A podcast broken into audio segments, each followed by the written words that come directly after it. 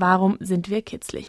Ja, also das funktioniert, indem wir einfach leicht an der Haut gereizt werden. Aber die Frage, warum wir kitzlig sind, ist auch so eine Frage, ähm, die sich die Wissenschaft bisher nur in ein paar Ansätzen genähert hat, aber keine eindeutige Antwort gefunden hat. Also erstmal, was uns ja oft nicht klar ist, Kitzeln ist nicht gleich Kitzeln. Also da unterscheidet die Wissenschaft zwei unterschiedliche Arten, nämlich Knismesis und Gargalesis. Knismesis ist das Kitzeln zum Beispiel, wenn einem äh, eine Fliege über die Haut krabbelt oder manche erleben es auch, wenn sie mit einer elektrischen Zahnbürste sich das Zahnfleisch massieren und die Lippen dann so vibrieren, dass es wirklich so unangenehm äh, vibriert und kitzelt. Das ist Knismesis. Also ein eindeutig eigentlich äh, unangenehmes Kitzeln, bei dem man auch überhaupt nicht in die Versuchung kommt zu lachen.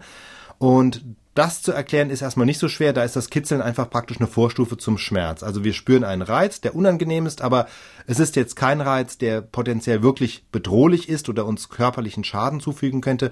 Deshalb ordnet ihn das Gehirn nicht als Schmerz, aber eben schon als eben dieses lästige Kitzeln. Demgegenüber bezeichnet Gargalesis, jenes Kitzeln, bei dem uns äh, jemand kitzeln und wir dieses ambivalente Gefühl haben. Also einerseits versuchen wir so auszuweichen, ist unangenehm, andererseits müssen wir aber dann doch ein bisschen lachen und die ganze Situation ist dann doch wieder ganz Das kennen wir vermutlich alle. Genau. Und es ist auch diese Art von Kitzeln, äh, wo wir eben ganz bestimmte Körperstellen haben, die besonders anfällig sind dafür. Und ja, da ist die Erklärung schon etwas kniffliger. Was soll das? Wenn Wissenschaftler jetzt Antworten auf diese Frage suchen, dann äh, fangen sie erstmal an zu schauen, was macht das Phänomen des Kitzelns eigentlich aus? Was ist das Besondere? Und da fallen ein paar Sachen auf. Also erstens, schon kleine Babys reagieren aufs Kitzeln und sie lachen dabei. Das weist darauf hin, dass es eine sehr tief in uns verankerte Form der Kommunikation ist und das wiederum legt die Vermutung nahe, dass über das Kitzeln auch eine starke emotionale Bindung kommuniziert wird. Also Mutter-Kind, es ist eben ein ganz typisches Verhalten. Das zweite, was auffällt und was den gleichen Schluss nahelegt, ist, dass es diese Art von Kitzeln auch zum Beispiel bei Affen und anderen Tieren gibt. Also auch bei Affen kann man eine Reaktion beobachten, die dem Lachen sehr nahe kommt. Ja, und warum müssen wir lachen, wenn uns jemand kitzelt?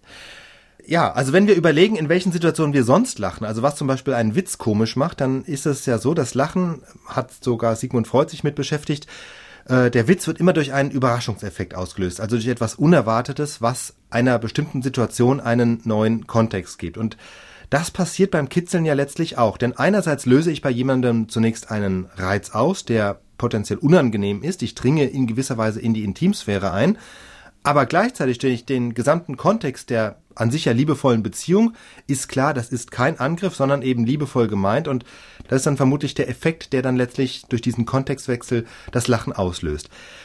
Das Interessante dabei ist, jetzt gehen manche noch einen Schritt weiter und äh, überlegen, Affen und Babys können ja noch nicht sprechen, die können sich noch keine Witze erzählen.